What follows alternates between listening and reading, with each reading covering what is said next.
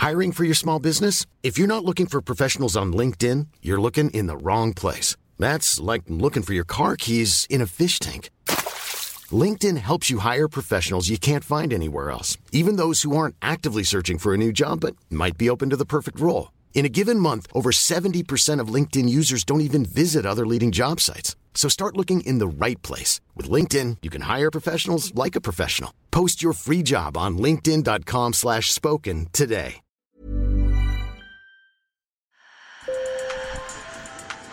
Bonjour. Hello. Hola. Marhaba bikoum. Sur le fil, Le podcast d'actu de l'AFP.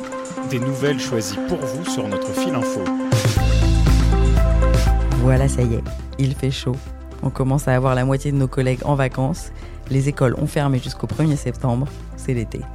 Et donc aujourd'hui, on va s'intéresser aux fameuses lectures de vacances pour ceux qui sont déjà partis.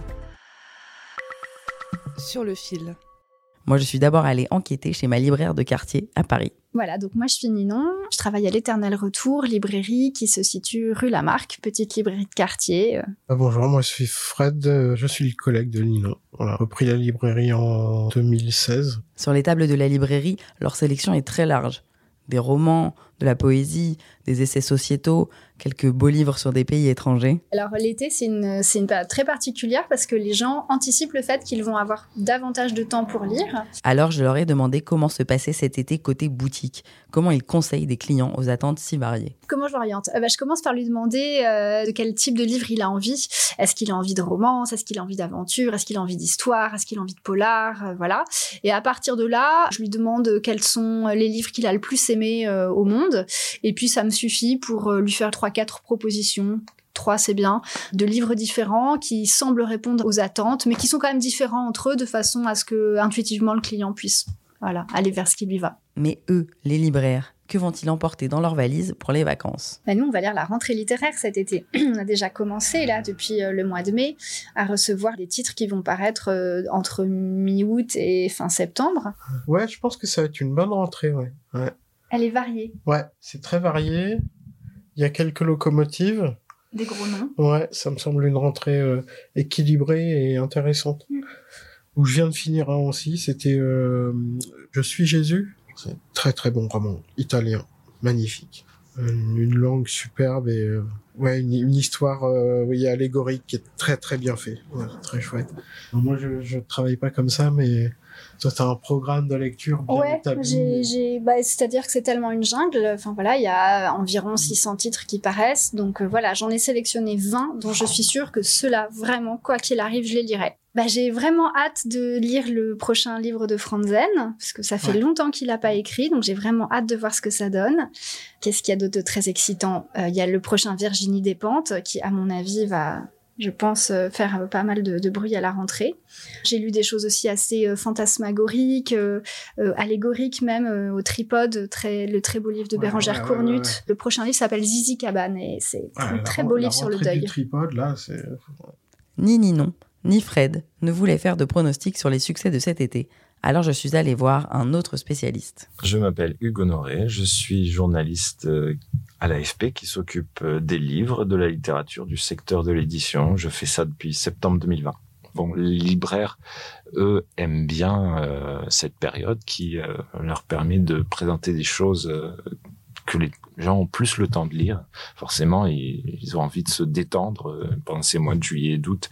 Mais il faut pas négliger que certains lecteurs vont se dire ah c'est le moment où j'ai du temps de cerveau disponible je vais peut-être me plonger dans quelque chose de plus complexe donc faut pas avoir d'a priori euh, à mon avis quand on est libraire c'est peut-être le moment de se lancer dans euh, euh, la lecture de la recherche du temps perdu de Marcel Proust Euh, ou alors on peut euh, se dire j'ai envie de mieux connaître Proust puisque c'est euh, c'est une année Proust c'est les 100 ans de sa mort en, novembre et c'était l'année dernière les 150 ans de sa naissance donc il y a énormément de d'offres éditoriales, de choses qui sont sorties récemment autour de cet auteur-là, qui permettent de le découvrir. Et par exemple, il y a une excellente bande dessinée qui raconte la vie de sa bonne, Céleste Albaret.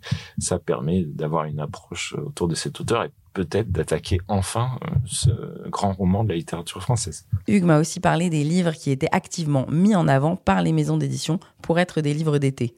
Ceux qu'on vous offre avec un sac de plage ou un paréo, ou ceux qu'on retrouve dans les opérations de acheter Quand on va en librairie en ce moment, on va voir un des duels de la littérature française qui est Virginie Grimaldi contre Melissa d'Acosta, qui sont euh, deux autrices euh, qui sont pas forcément si bien connues euh, du grand public, mais qui cartonnent, qui vendent des centaines de milliers d'exemplaires, 800 000, 600 000 par an. Virginie Grimaldi, c'est quelqu'un qui aime beaucoup parler de résilience, qui prend des héroïnes qui sont des femmes de la classe moyenne, qui vivent dans des vies très ordinaires où elles travaillent. Elles euh, sont euh, dans des petites villes en général.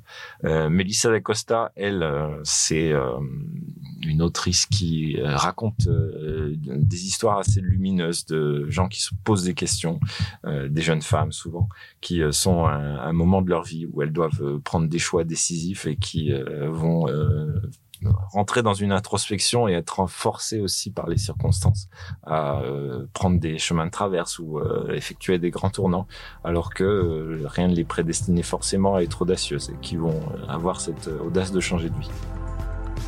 Je laisse donc le mot de la fin à Hugues. Quant à vous, n'hésitez pas à nous écrire pour nous raconter vos lectures de l'été. Je suis Chloé Rouverol. Vous trouverez en description du podcast les conseils de livres de toutes les personnes que vous venez d'entendre. N'oubliez pas de vous abonner à Sur le fil sur votre app de podcast préféré. À demain pour un nouvel épisode.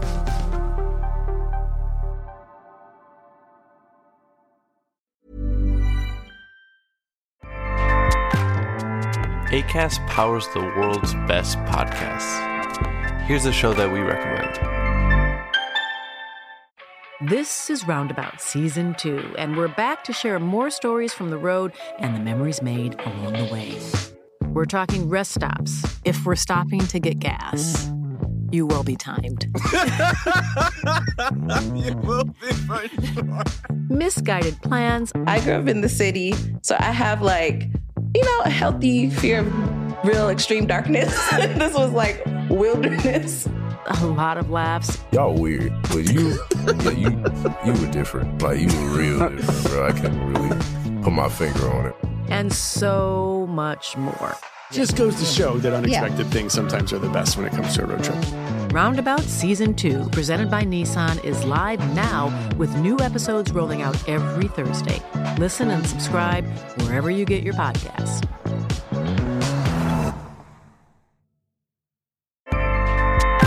ACAST helps creators launch, grow, and monetize their podcasts everywhere.